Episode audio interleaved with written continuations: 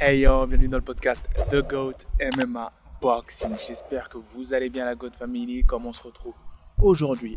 On parle boxe et on parle Tyson Fury Deontay Wilder, mais plus particulièrement Tyson Fury. En effet, ESPN Ringside sur leur compte Instagram ont posté il y a de ça quelques heures et révélé les sparring partners de Tyson Fury pour son bout le 24 juillet contre Deontay Wilder. Et cette photo-là nous révèle beaucoup de choses, notamment trois principales.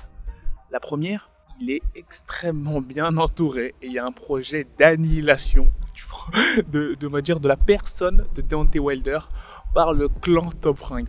Ils ont carrément réuni l'armada, le roster, parce qu'ils ont un très bon roster en poids lourd, pour en gros entraîner et préparer Tyson Fury à ce combat de trilogie qui s'annonce pour le moins, euh, on va dire, percutant. Et on voit qu'il y a effet à Jacques Barr autour de lui, premier sparring partner qui est ce poids lourd, hein. ce fameux poids lourd nigérian.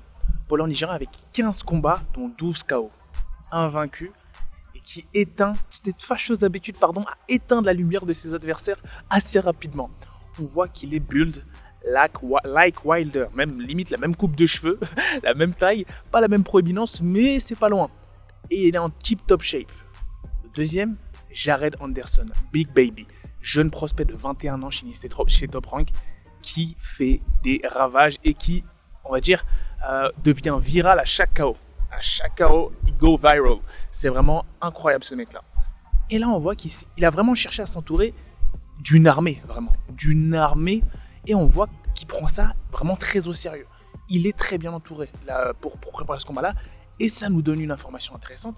Il prend ce combat au sérieux vu qu'il va sortir de sa zone de confort. Et ça amène le deuxième point. En effet, le deuxième indice et information principale que nous donne cette, euh, cette photo, euh, lâchée par ESPN Ringside, c'est qu'il en prend plein la tronche, Tyson Fury. Et oui, il est totalement en dehors de sa zone de confort. Il en prend plein la tronche. Lorsqu'on voit sa tête, ses lèvres, euh, moi pour avoir fait de nombreux sparring, je, peux vous dire que oui, là, c'est la tête d'un mec qui en a pris plein la tronche dans sa session de sparring. Pardon. Et c'est pas plus mal. Hein. Au contraire, justement, ça montre que ça envoie lourd. Ça envoie lourd il prend Deontay Wilder très au sérieux, très très très au sérieux. Il se prépare de manière euh, intense, parce que là l'échéance approche. Hein. J20, J, euh, J-24, là bientôt. Là, c'est ça. Donc là, euh, là ça arrive. Faut augmenter le rythme. C'est le moment de sparring difficile et il est très bien entouré. Et ça, du coup, c'est un très bon point pour le clan Tyson Fury. Et si j'étais Wilder, j'accélérerais aussi au niveau des sparring. Après, il les a pas encore dévoilés, Wilder, mais on voit que Là, niveau Fury, ils sont prêts pour la guerre. Littéralement. Il y en a beaucoup qui disaient avant, avant cette photo-là, oui, euh, on ne sait pas si moi, moi inclus, hein. je ne savais pas si Tyson Fury prenait ça vraiment au sérieux. Euh, je crois qu'il s'entraînait à Las Vegas ou je ne sais plus. Euh, dites-moi en commentaire où est-ce qu'il s'entraîne, j'ai oublié, de, oublié de regarder. là, vraiment, tu vois, je me suis dit, ouais, non, il prend pas ça au sérieux. Il, sait qu'il a déjà gagné le, dernier combat avec facilité. Et il se dit que là, ça va être la même chose, vu que Wilder ne va pas pouvoir faire les ajustements. Peut-être, hein.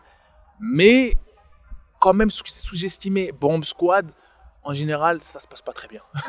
Quand tu sous-estimes un mec qui a une puissance de frappe comme ça, ça se passe rarement bien. Maintenant, là, on voit que c'est intéressant. Il a, il, a, voilà, il est entouré, il prend les coups, il en donne aussi. Et il y a une troisième chose que cette photo nous indique. Et je pense que c'est la plus effrayante.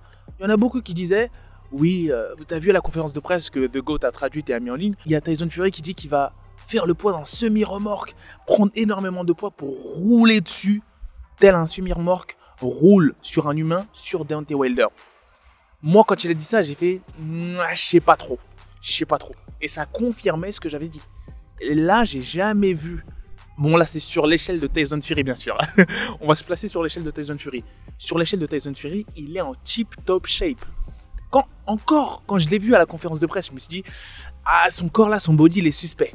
S'il y a Deontay Wilder qui envoie des coups au corps, ça va se sentir. Mais là, regardez ses épaules. Regardez comment il est tracé au niveau des épaules. Regardez aucune masse graisseuse sous-cutanée au niveau du visage. C'est incroyable. Au niveau des abdos, bon, vous savez, c'est du Tyson Fury, hein, mais il est ripped sur l'échelle de Tyson Fury. sur l'échelle de Tyson Fury, je l'ai rarement vu aussi en forme. Et ça, c'est de très mauvais augure pour le clan Wilder. Pourquoi? Je m'explique. Si il avait adopté, et je me disais qu'il allait pas, je pense pas qu'il allait dévoiler comme ça sa stratégie, c'est du bluff. Hein. En, conférence de presse, il fait souvent du bluff, Tyson Fury. Il va pas dévoiler comme ça sa conférence de presse, euh, sa, tactique, même si c'est vrai qu'il avait fait au dernier combat et c'était très fort. Mais là, je pense pas qu'il. Là, je pense que c'est du bluff. Pourquoi je dis ça? Je pense qu'un Tyson Fury qui est ripped, qui est sec, qui est affûté, c'est beaucoup plus dangereux qu'un Tyson Fury semi-remorque. Je m'explique. Regardez son combat face à Vladimir Klitschko. Son combat face à Vladimir Klitschko, il a, pas, il a gagné certes, il l'a dominé, il n'a pas éteint sur un, un one punch knockout, pourtant il était très lourd. Par contre, ce qu'il a conservé, malgré le fait qu'il soit très lourd, c'est sa vitesse, son agilité. Et donc, imaginez un Tyson Fury qui est sec, toujours aussi grand, mais sec, très tonique, avec le même tonus musculaire, moins de graisse sous-cutanée, moins de graisse viscérale. Mais le mec, ça va être Flash Gordon type euh, catégorie lourd, quoi. Il va être trop rapide. Le mec va être trop rapide. Et ça, c'est très mauvais parce que, sans parler du fait qu'il domine largement Deontay Wilder en termes de capacité pugilistique, si en plus de ça, sa vitesse augmente x2, son agilité x2, ça pue. Hein. Même si Wilder, il a une droite euh, fulgurante, là, ça sent mauvais.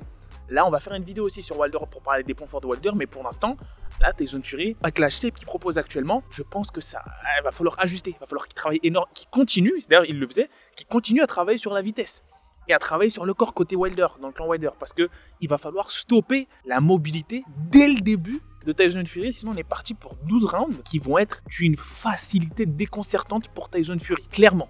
Parce que là, je pense qu'ils n'ont pas fait le choix. Je pense pas qu'ils vont faire le choix du semi-remorque. Et je pense pas qu'il va comme il l'a dit, il va faire le choix de le mettre KO en one punch knockout dans les 2-3 premiers rounds. Non, j'y crois pas. Moi, par contre, ce que je crois et ce que j'ai peur de voir arriver, qui arrive gros comme, euh, gros comme un bâtiment, c'est le 12 round masterclass où il va littéralement emmener Dante Wilder à l'école. Et moi, j'ai peur de ça. J'ai peur de ça. J'ai peur d'un Tyson Fury qui soit beaucoup trop loin en termes pugilistiques, beaucoup trop rapide, beaucoup trop agile et beaucoup trop technique. C'est ça dont j'ai peur. Et cette photo-là, et bah justement, ça sent mauvais. Du côté de Wilder, on a pu voir dans ses entraînements avec Malik Scott que lui, il était focus. Je me fais pas de soucis de son côté-là, mais il est focus, il prend ça au sérieux. Maintenant, quel sparring partner il va prendre pour émuler un Wilder aussi grand, aussi agile et aussi technique? C'est ça la question. Moi, j'aimerais bien être dans le coin de Wilder et lui dire, les mecs, il va falloir qu'on trouve un mec grand, rapide et affûté. Parce que faut pas trop écouter ce qu'il a dit en conférence de presse. Je pense que ça, c'était du bluff. Et cette photo-là nous permet de voir que c'était du bluff. À moins que miraculeusement en 24 jours, il arrive à prendre je ne sais combien de kilos semi-remorque, flow. Je ne sais pas comment il va prendre ça en 24 jours. Dites-moi en commentaire, hein. ça, va être quoi? Ça va être de la graisse, ça va être du muscle?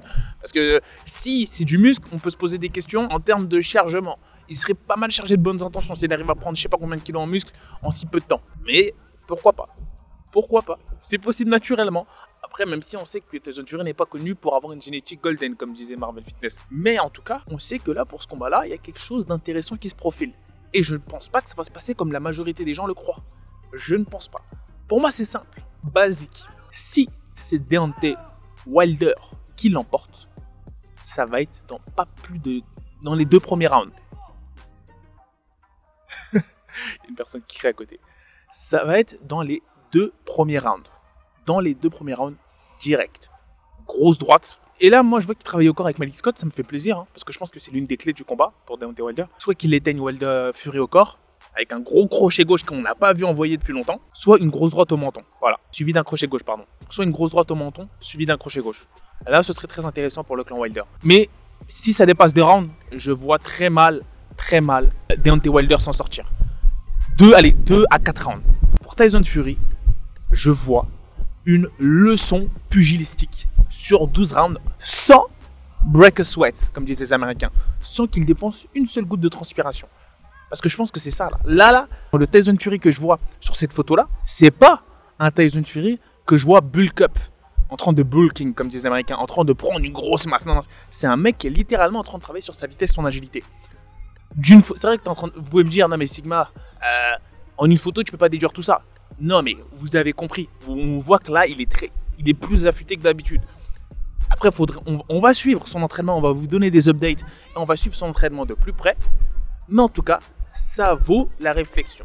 Dites-moi en commentaire, vous, ce que vous pensez de ces photos-là et ce qu'elles vous disent, ce qu'elles vous indiquent sur la préparation actuelle et future de Tyson Fury. Si vous êtes du même avis que moi et que vous pensez que ça va pas être comme la majorité des gens le pensent, cet outcome, le résultat final du combat ne va pas se dérouler forcément de la même manière que j'en pense, où Tyson Fury va rouler sur un Deontay Wilder dès les premiers rounds, mais va plus jouer justement le côté technique et pugilistique à un niveau encore plus élevé, jamais égalé chez les heavyweight, type Mohamed Ali, ou si vous êtes du même avis que tout le monde. Dites-moi en commentaire, j'aimerais bien vous écouter.